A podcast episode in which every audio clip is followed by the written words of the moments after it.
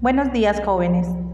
Hoy les voy a hablar sobre las reglas de acentuación, las cuales estoy segura que la gran mayoría de ustedes no utilizan, principalmente cuando se dirigen a sus amigos a través de las redes sociales, ya que al parecer han creado su propio lenguaje utilizando símbolos o abreviaturas para comunicarse, aunque en realidad los textos no estén escritos correctamente. Bien, a continuación conocerán la forma correcta de acentuar las palabras.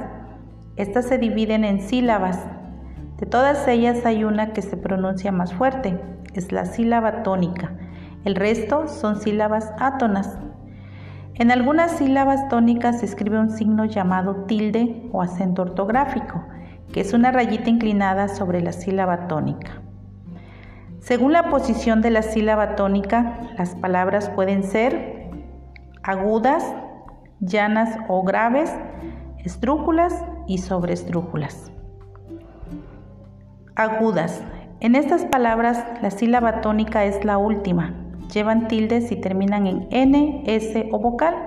Ejemplo, limón y después. Llanas o graves. La sílaba tónica en estas palabras es la penúltima. Llevan tilde si no acaban en N, S o vocal. Ejemplo, árbol y álbum. Esdrújulas. Las palabras esdrújulas son aquellas que tienen el acento en la antepenúltima sílaba. Siempre llevan tilde. Ejemplo, crédito y préstamo. Y por último también existen las palabras sobre estrújulas y su sílaba tónica es la anterior a la antepenúltima. Siempre se acentúan.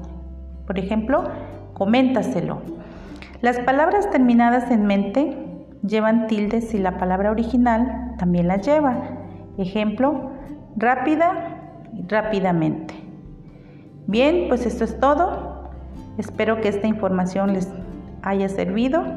Mi nombre es María del Carmen Pimentel Navarro. Que pasen muy buen día.